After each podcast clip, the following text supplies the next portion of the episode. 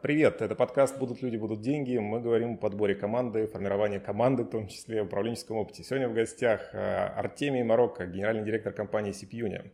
Артемий, привет. Привет, привет. А расскажи, пожалуйста, слушателям немножко про компанию, что ее характеризует, чтобы они поняли, кто ты, как эта компания выглядит. Компания CPUNI занимается разработкой голосовых сервисов для бизнеса. То есть мы работаем с э, бизнес-клиентами и если кратко, мы делаем так, чтобы клиенты могли совершать звонки, могли принимать звонки, обрабатывать их, всячески интегрировать в свои сервисы, ну и в первую очередь в CRM-системы.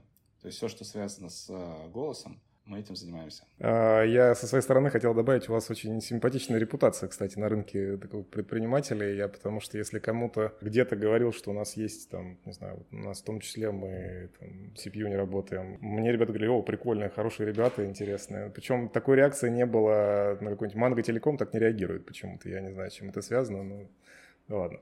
А скажи, пожалуйста, как твоя команда выглядит? А кто эти люди, сколько их, как они у тебя сформировались? Так, ну, команда более 100 человек, и сформировались они постепенно. То есть получалось так, что э, выделялись руководители. С некоторыми получилось, что они стали руководителями, с некоторыми не получилось, они ушли. И дальше уже от руководителей я отталкивался, они уже под себя набирали ребят, я подсказывал, как. Ну, большей частью они 50 на 50, то есть 50 они самостоятельно что-то делали, 50 я им подсказывал. И таким образом вот мы подрастали. А какая динамика у тебя по росту? То есть у тебя сейчас 100 человек, а это, не знаю, ты за год так прирос, или у тебя там в прошлом году было 90, сейчас 100, а до этого... Не, мы примерно, примерно на вот этой отметке держимся уже года два. Ну, единственное, что вот мы ее как-то пытаемся... Ну, не пытаемся, а так получается, что она сохраняется, то есть, ну, немножко уровень повышается у, у ребят, то есть при росте по деньгам и по клиентам, вот пока больше по персоналу мы не растем, хотя вот потребности есть.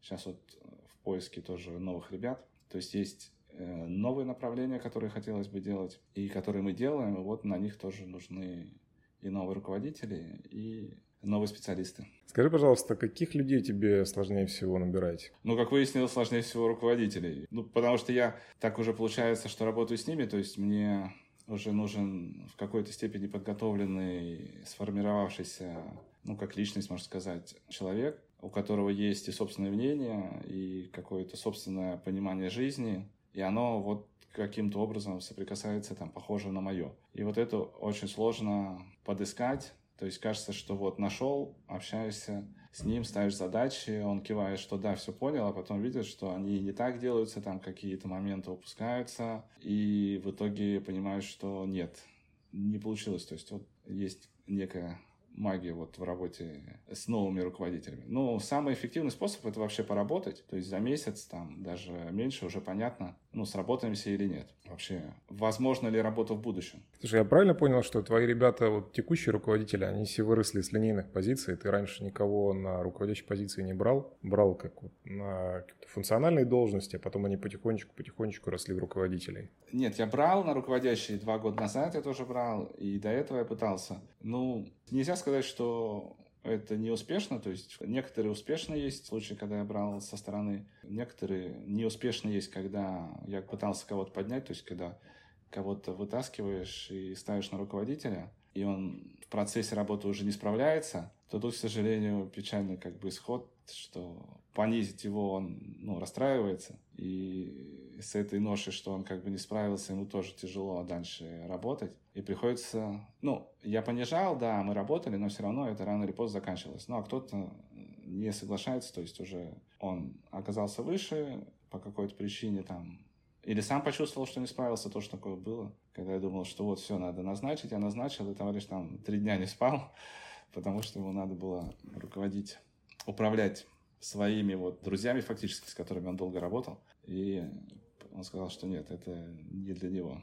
Вот, обратно его уже не, не получилось поставить. У меня есть, мы как-то записывали подкаст с Витей Должиком. Это, я думаю, что они ваши, наверное, может, партнеры, не партнеры, но да, думаю, да, что ты наверняка да. знаешь, ребят.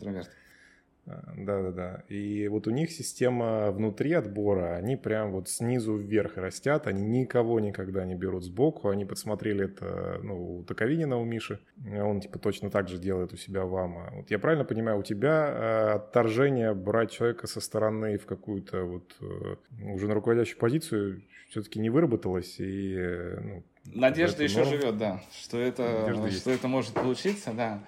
И я периодически пытаюсь это делать вот, с переменным успехом, но, но пытаюсь. Зачем закрывать от себя эту возможность? То есть есть же шанс, что как бы, ну, человек где-то рос, что он готовился, и та работа, которую я ему могу ну, предложить, это именно то, что соответствует а, его уровню. Не обязательно он должен быть внутри.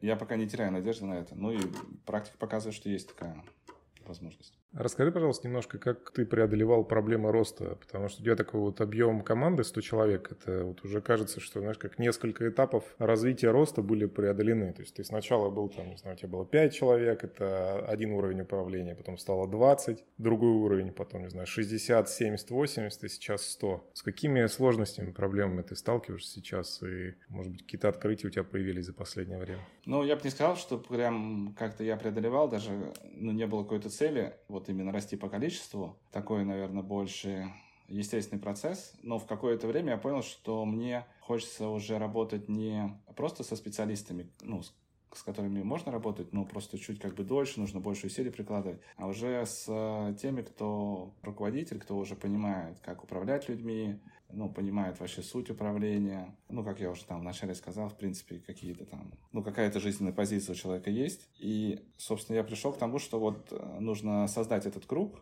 из руководителей. И даже я постарался сделать этот круг из руководителей и немножко убрать оттуда себя. То есть у нас есть такое пятничное собрание, где ну, руководители определяют и задачи на следующую неделю, и фиксируют э, ну, результаты по этой неделе, и сами ну, накидывают а, друг другу задачи, там я, конечно, участвую, но в меньшей степени. И вот такая была цель сделать такой самоорганизующийся совет руководителей. Нельзя сказать, что он там стопроцентно успешный, но а ты подсмотрел у кого-то? Это просто не похоже на какую-то типичную механику типа скрама. Это что-то что уже твое, по-моему. Да, где-то я посмотрел ее, где-то я это видел. И мне показалось, что это может быть ну, рабочей схемой. Хотя потом, через это, года три выяснилось, или два, что ребята там жутко мучаются на этом собрании, что они там его люто ненавидят, хотя, ну, результат, по-моему, очень хороший. То есть это как бы и подгоняет, и на нем, если я прихожу, видно сразу, кто сильно самоорганизован, он накидывает просто себе,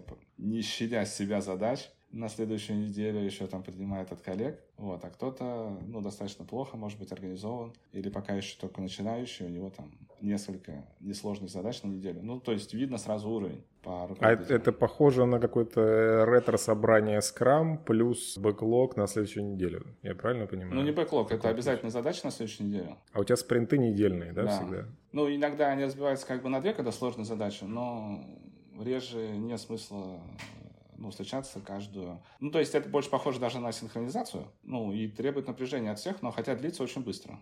То есть где-то, ну, 30-40... Ну, за сколько вы заканчиваете, если не Ну, 30-40 минут. То есть там нету... А, а на сколько руководителей? Семеро.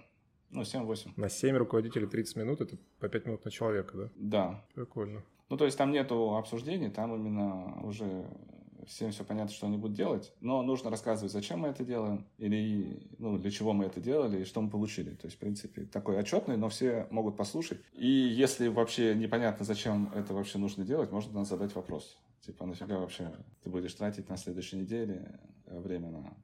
Прикольно. Слушай, а ты сказал, что ты э, вот задача была создать круг руководителей.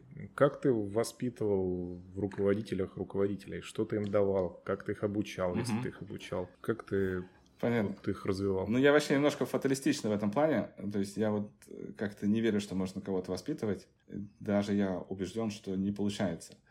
Поэтому я в основном наблюдаю за тем, что у них получается, и на этом стараюсь концентрировать. То есть можно дать больше задач руководителю. Ну, то есть мы среди э, недели встречаемся, обсуждаем какие-то или там раз в две недели обсуждаем с конкретным руководителем задачи, и можно дать ему несколько ну, задач, может быть, нетипичных для него, и понаблюдать, как он с ним будет справляться. Или просто нагрузить там больше функций, если вдруг нужно какие-то функции подхватить. И уже по результату видно, что с какими-то он хорошо справляется, а с какими-то вот, ну, систематически не очень. И просто наблюдая, я отбираю потом, ну, оставляю только то, с чем он справляется. Они, конечно, ну, ребята иногда расстраиваются, что вот у них был там такой функционал большой, а теперь он такой стал меньше. Но это такое вот как бы фокусирование на том, что у них получается. То есть кто-то с техникой работает хорошо, а с деньгами вообще никак. То есть вот какой-то денежный вопрос залетает, там у кого-то что-то, ну даже какую-то скидку обсудить, как-то, ну я не знаю, быстрее нам заплатить. То есть, в принципе, вопрос просто связан с деньгами, и все, и никак он не решается. И я понимаю, что вот не буду я туда эти задачи давать, то есть их нужно все оттуда забирать, потому что они просто, ну, тормозят. Но есть необходимость найти того, кто будет решать эти денежные задачи. Вот. И отсюда возникает уже, ну, кому их можно дать. То есть ты не человека под процессы подстраиваешь, а наоборот процессы под человека. Да, да, да, получается, что процессы под человека, да. Вот не, ну, у меня не получалось так, что вот прям перевоспитать, прям переделать, прям вот усилием, ну, заставить, чтобы он что-то делал. Слушай, а ты вылезаешь за рамки круга вот этого руководителя? То есть ты спускаешься вниз, общаешься с ребятами, там даешь им каких-нибудь задач, там накидываешь, смотришь, кто там молодец, не знаю, там кого ты хочешь, может, каким-то старшим поставить? Или ты вот, у тебя вот есть твои семь руководителей, ты с ними только работаешь и все? Ну, я стараюсь только с ними работать, за остальными можно наблюдать со стороны. У нас же есть там чаты, есть доски по задачам. Там видно, как кто работает, как кто ну, реагирует. Условно, мы, конечно, дистанционно работаем, но если бы все сидели в одном месте, это примерно равносильно тому, что прийти в отдел и понаблюдать, как они там ну, работают, немножко там посидеть у них посмотреть, что происходит. Слушай, ты сейчас затронул такую тему про дистанционную работу, а у тебя какая часть команды вот из сотни раскидана удаленно? Ну, так получилось, что почти все. То есть вот когда пандемия началась, мы уже были дистанционно, и в офисе было э, только 10 человек. И, ну, так вышло исторически из-за там вопросов, по большей части, и экономии, невозможности найти кого-то здесь, ну, в Москве, на те позиции, которые нам были нужны. Попробовали поискать дистанционно, и получилось. Ну, достаточно. А руководитель у тебя тоже есть удаленная? То есть из этих 10 человек это не все 7 твоих руководителей? Там, есть, да, дистанционные ребята, да. И даже те, с кем вот изначально работали, они там уехали и работают дистанционно. Слушай, я очень мало знаю компаний, которые умудряются как-то эффективно, ну, если там я... Эффективность, я понимаю, что вы там проходит время, вы существуете, развиваетесь, зарабатываете денег, развиваетесь дальше. Я очень мало видел компаний, которые работают удаленно, в формате есть удаленные руководители. Это история не гибридного офиса, типа он там три дня в офисе, там два дня дома, а вот прям удаленно-удаленно. Ну, то есть у, у меня ребята, сколько там, 35 из них там 2 в офисе, и вот у тебя вот э, там 100 из них 10 в офисе. Вот расскажи свои какие-то... Я понимаю, что это для тебя какая-то ежедневная рутина уже, ты, может, не обращаешь на это внимание, но если постараться обратить внимание, как ты вот э, все-таки есть ли какие-то особенности э, вот, работы с удаленными? Как ты с ними коммуницируешь? Что ты делаешь по-другому, в отличие от штатных? Mm. Ну, в принципе, вот в отличие от штатных, просто когда ты заходишь в офис, вот я захожу, вижу, вот э, сидит один руководитель, второй, у меня ощущение такое, что я как бы, ну, в курсе, что он делает. Хотя это на самом деле просто ощущение, потому что я просто вижу, ну, там, дверь открою, могу послушать.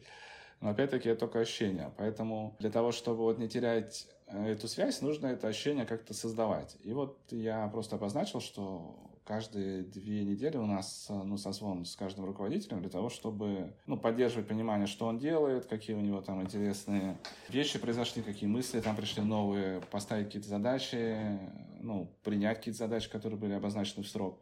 И вот такая как бы работа, она, ну, систематическая, она просто позволяет складываться именно вот этому ощущению, что все под контролем. А, ну, то есть это самое важное. Типа раз в две недели встречи да, такие да. индивидуальные, с каждым ты проводишь Да, стабильно. по часу, да это самое, ну, самое важное именно вот это ощущение, что все под контролем. То есть примерно представляешь, что он делает, там, какая область у него сейчас как бы в работе, вот. И вот это ощущение, оно помогает, ну, спокойно двигаться дальше. Вот. Ну, плюс еще вот эти наши пятничные собрания тоже создают, ну, поддерживают это ощущение. Их-нибудь скрама у тебя нет утреннего, ты не, не делаешь? Нет, утреннего нету. Есть еще по некоторым, ну, ребятам вечерний отчет, ну, тоже как бы, чтобы получше понимать. И, ну, все равно кажется, что нужно собраться. И вот мы осенью делали такой сбор, это у нас была такая страт-сессия с э, коучем. Мы поехали там в дом отдыха и три дня прорабатывали там, и какие у нас проблемы, и какие у нас задачи, и что там. Команда руководителей, да? Да, да, да, команда, всех да, же брал? Да, команда руководителей, и очень круто поработали. Мне показалось, что круто, и по ребятам я тоже вижу, что они стали как-то лучше друг друга понимать. То есть, понятное дело, что они друг э, с другом общаются, ну, в таком, в хорошем, напряженном, состоянии, что ли, уровне, то есть, ну, в каком-то требовательном, то есть каждому что-то нужно друг от друга, ну, чтобы что-то ну, дальше происходило, чтобы что-то совершалось, чтобы что-то делалось. И иногда, ну, у каждого свой же психологический портрет, и кого-то там, особенно там женский пол, ну, могло немножко выносить. И вот эта встреча, она показала, что нет, как бы, ну, все нормально, то есть границы раздвинулись, то есть даже если кто-то что-то не выдерживает, то уже возникло понимание, что да нет, ну что ты, ну все нормально, мы же как бы пытаемся это решить, так что давай сейчас успокойся и попробуем решить. Слушай, а это благодаря страцессии произошло? Да, да. Или это, ну, то есть это как, знаешь, побочный эффект? То есть вы там просто задачи обсудили, а они в процессе, делясь Я думаю, что это был основной эффект, друга. это не побочный. Побочный – это то, что мы обсудили задачи. Потому что мы и так их обсуждаем, чем мы обсуждаем задачи. Ну, там, вскрыли какие-то проблемы, то есть чем там были такие вопросы интересные, за что я хочу поблагодарить, ну, конкретно тебя, то есть вот круг руководителей, и что мне в тебе вот конкретно не нравится. И так прям высказывание э, глаза ну, в глаза, и очень неплохо это подняло уровень коммуникации. Подскажи, пожалуйста, я знаю, что у тебя есть система либо тайм-трекер, либо слежение за рабочим столом. Э, по ребятам. Да, да, да, есть такая система. А подскажи, пожалуйста, ты ее используешь для всех сотрудников или только для удаленных? Как ты ее используешь, если не секрет? И какой результат ее использования? Ну, она используется просто для... Ну, в первую очередь, мы по ней а, ведем ну, банальный табель учета рабочего времени, то есть у нас а, бухгалтерия ведет, программа запускается, когда специалист садится и начинает рабочий день, он запускает отчет, в конце рабочего дня он ее выключает, ну там на перерыв выключает, и для бухгалтерии понятно, что вот конкретный специалист, он проработал столько-то часов, или в принципе, ну, его не было. И мы используем это для того, чтобы и руководитель тоже видел, кто позже пришел, кто опоздал, он мог поинтересоваться, там, в чем причина, это же явно что-то, ну, нестандартное происходит, если кто-то опаздывает. То есть, может быть, как-то интерес поубавился, может, еще там какие-то сложности, нужно пообщаться с конкретным человеком. То есть, ну, банально там объяснить, ну, попросить, по ней тоже будет понятно, что именно произошло. У всех э, разные а сложности. А какую программу используете? Что это, Кидлер или что? Мы используем Time, Time Doctor. Time Doctor, да. да такие вот базовые вещи, которые нужны, и они мобилизуют именно того, кто дистанционно работает. Ну и даже в офисе, когда ты работаешь, это очень удобно, у тебя есть определенные задачи, ты на день их запланировал, ты можешь их и в программу вписать, можешь, она там синхронизируется и с осадой, ты можешь их из осады взять, и просто ты концентрируешься на этой задаче, ты нажал, что ее делаешь. Такой самоконтроль, удобная штука. Ты бы порекомендовал внедрение для вообще, не знаю, если там друг бы спросил, предприниматель, типа, надо ставить или нет? Ты бы что сказал? Ну, я бы сказал, что если нужна дисциплина, то надо ставить. Но, кажется, здесь напрашивается, нет? И, не, если нужна дисциплина, надо ставить. То есть у всех же по-разному, вот. Я считаю, что мне нужна, потому что у нас есть работа с клиентами. Это ну, важная работа, она должна делаться там, вовремя, в срок, в регламентированное время. На линии, на звонках у нас должно быть определенное количество операторов. На чатах должно быть определенное количество. Инженеров тоже. То есть нам обязательно нужно быть в рабочее время на готове, чтобы в случае каких-то вопросов быстро прийти на помощь. Если мы будем как-то хаотично, непонятно где находиться, в непонятном статусе, то навряд ли мы сможем быстро такие вопросы решать. От связи очень много зависит у компании наших клиентов. Нам нужно быстро реагировать. Подскажи, пожалуйста, я знаю, что вы недавно провели такую премию партнеров. Можешь немножко поподробнее про нее рассказать? Потому что ты вроде говорил, что вы ее как-то прикольно провели. Да, мы так достаточно ее весело провели в центре Москвы, там в зале над рынком Цветной. Самостоятельно наш маркетинговый отдел к ней готовился, сами были ведущими, готовили там шутки. Некоторые шутки, конечно, были такие на грани, но все прошло очень, очень здорово. В стиле прожарки, что ли? Так, немножко, да, да, немножко легкой такой прожарки. Некоторые были там э, дебюты на этой премии. Вот у нас Настасья э, Белочкина со стендапом выступала. Очень так прошло весело, ну, задорно. И нам понравилось, вот, и партнерам понравилось. А в чем эффект основной? То есть просто чтобы друг другу напомнить, что мы есть, и друг друга не забыть? Типа вот мы живые, мы на связи? Или... Ну, в первую очередь сказать спасибо партнерам, то есть немножко их вот повеселить, порадовать, немножко вот, ну, вовлечь как-то, отвлечь от рабочей суеты, ну, раздать призы, то есть отметить, у кого какой уровень, кто в каком направлении лучше всех поработал. Вот, больше такой, ну и тусовочный тоже элемент. То есть очень напряженно все вот последнее время, то есть немножко там несколько часов, по-моему, у нас длилось, ну, часа четыре. Может было расслабиться, передохнуть, перевести дух. По-моему, это получилось. Ну, те, кто присутствовал, точно это отмечали. А это какая-то ну, стратегия в рамках продвижения направления работы с партнерами, я правильно понимаю? Это да, мы с партнерами очень ответственно работаем. То есть это ключевое направление когда партнеры... Есть это основной способ привлечения клиентов для тебя, правильно понимаю? Ну, можно сказать, он существенный. Слушай, я, с твоего позволения, немножко хотел в э, личные вопросы залезть, если ты не против. Так, давай.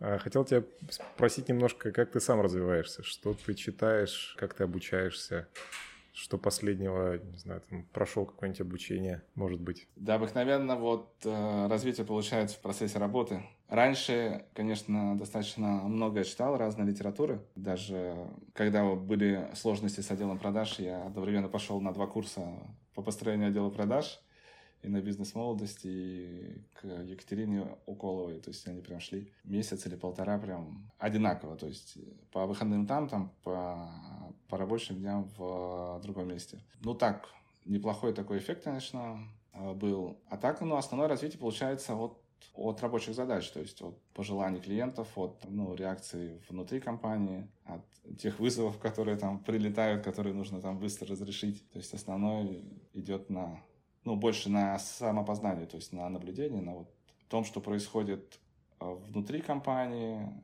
или связано с компанией. Ну, еще, наверное, в какой-то степени семья. То есть тоже там подкидывают задач. А ты какие-нибудь задачи на семью стратегические себе ставишь? Вот прям, знаешь, как в список, что надо сделать вот это, и прям сидишь там. У тебя есть список рабочих задач, еще список задач на семью. Так не делаешь? Ну, список задач на семью нет, я не делаю. Ну, то есть основная ну, задача это стараться проводить вместе время как-то, ну, передавать какой-то опыт, какие-то, ну, знания, там, они же очень медленно передаются, какие-то, ну, рамки выстраивать, какие-то направления, то есть это все происходит по чуть-чуть, очень, очень медленно. То есть, ну, по части именно вот, ну, саморазвития, я помню, когда у меня появился первый сын, и я не представлял, что можно взять, ночью встать и, ну, там, начать смесь заваривать или там начать его качать ну, когда очень хочешь спать. То есть только лег, и нужно тут же встать. И я не представлял, что, в принципе, я на это способен. Ну вот, оказывается, нет, оказывается, можно. То есть есть такие силы в организме, что можно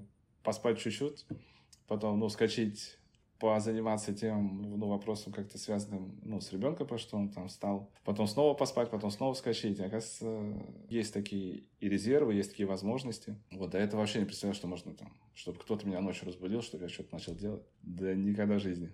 Оказывается, нет. Подскажи, пожалуйста, может быть, ты читал за последнее время какие-то книги, которые как-то позитивно повлияли на тебя лично или на тебя как э, руководителя предпринимателя? Может, на компанию в целом повлияли, кто знает? А, ну, наверное, за последнее время я только такие какие-то, ну, художественные читал. А из тех, которые я помню, то, что мне сильно зашли, это был Дэн Кеннеди «Жесткий менеджмент» или «Жесткие продажи». Ну, там какая-то серия, но я с какой-то начал. И она мне очень понравилась именно про управление. Там был такой пункт, что вот этого Дэна Кеннеди наняли на то, чтобы помочь какой-то компании что-то сделать. И он типа супер тренер, приехал в определенное время назначенное. Там собралась вся команда, а сам руководитель не приехал. И Дэн Кеннеди делает вывод такой, ну как так? То есть, ну вот что я здесь делаю? Если да, сам как бы руководитель не способен ну, выдержать тот темп, который он задал, то есть ну, просто приехать вовремя, то ничего в этой компании не, не получится сделать. Ну, заранее все было проиграно, вся эта ну, тренировка и весь этот настрой, потому что все идет от руководителя, если он ну, не способен, то вот, нечего и, и возиться с этой компанией. Вот, мне очень много тут понравилось. Но самое недостижимое, то, что в той книге тоже было, он рассказывал про выступление, что чтобы то ни было, какая бы там температура ни была, вплоть до смерти матери он все равно ехал на то, что было запланировано. То есть это супер критически важно. То есть пока для меня это недостижимый уровень, потому что, ну, то есть это прям сверх, сверхчеловек, если он так может делать. Но хотя, мне кажется, я знаю каких-то людей, которые так тоже могут делать. То есть план все, а вот, ну, события, все, ну, все потом. У нас есть этот, э, мы завели книжный клуб предпринимателей, чтобы обсуждать, потому что кажется такая тема очень дискуссионная, то есть насколько глубоко нужно следовать этим своим же поставленным рамкам и не двигать ни в каком случае. Ну, больше никто нам рамки не ставит, мы сами себе ставим рамки. Просто, ну, так, ну, в мире рамок не существует, нету там добрых и плохих дел. Есть, ну, какие-то дела мы сами их там раскрашиваем. И сами, ну, говорим, что будем действовать так. Или вот это мы считаем хорошим, это плохим. У каждого свое. Закончи, пожалуйста, наше с тобой интервью тремя словами. м спасибо большое за первое интервью. Спасибо, подписывайтесь на подкаст. Это был Алексей Галицкий и Артемий Марокко. Спасибо тебе, Артемий. Спасибо, Алексей.